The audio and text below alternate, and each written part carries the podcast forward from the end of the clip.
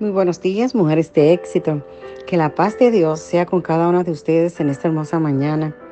En el capítulo 15 de Lucas, Jesús contó tres parábolas sobre cosas que se perdieron. Una oveja, una moneda de plata y un hijo. Contó estas parábolas después de que los fariseos y los escribas lo criticaran por reunirse con pecadores que habían llegado a escucharlo.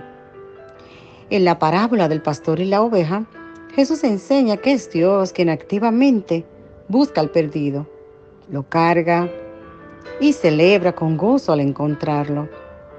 Amadas, el énfasis de esta parábola está en el gozo de encontrar al perdido y Jesús lo afirma en el versículo 7 de Lucas.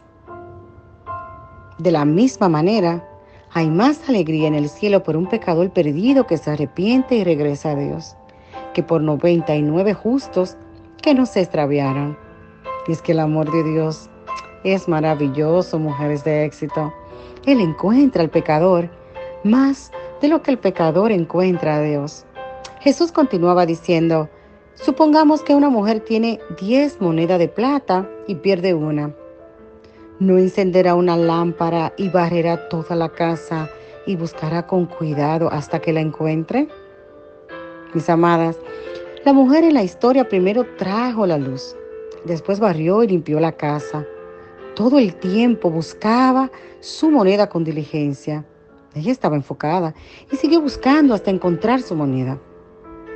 En la parte espiritual nosotros somos la iglesia, mujeres de éxito, y dirigidas por el Espíritu Santo, debemos buscar almas perdidas, llevarles primero la lámpara, que es la palabra de Dios, pero también Debemos barrer y limpiar nuestro interior de todo aquello que no agrade a Dios y luego buscar con diligencia a aquellos que aún no conocen a Jesús.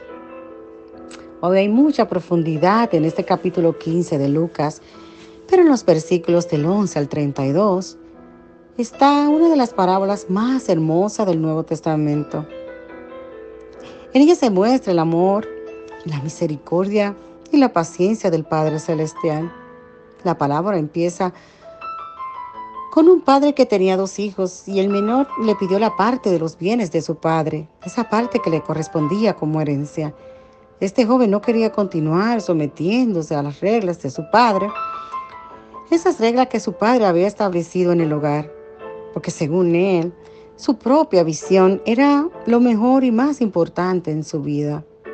El joven se fue y en pocos días después gastó la herencia. De inmediato comenzó a pasar hambre. Su situación era tal que estuvo dispuesto a cuidar cerdos para poder ganar algo de comer, que era el mismo alimento que se daba a los cerdos, un animal inmundo para los judíos y un trabajo desagradable y no aceptable para ellos. Qué cuadro tan triste. El hijo de un hacendado acostumbrado a tener abundancia, ahora se encuentra sin dinero, hambriento, solo y humillado. Mujeres de éxito. Estas son las consecuencias de las malas decisiones. No podemos olvidar que cada decisión que se toma en la vida tiene consecuencias. La situación de este joven sirvió de instrumento para que Dios abriera sus ojos y él pudiera apreciar cuántas bendiciones había en la casa de su padre.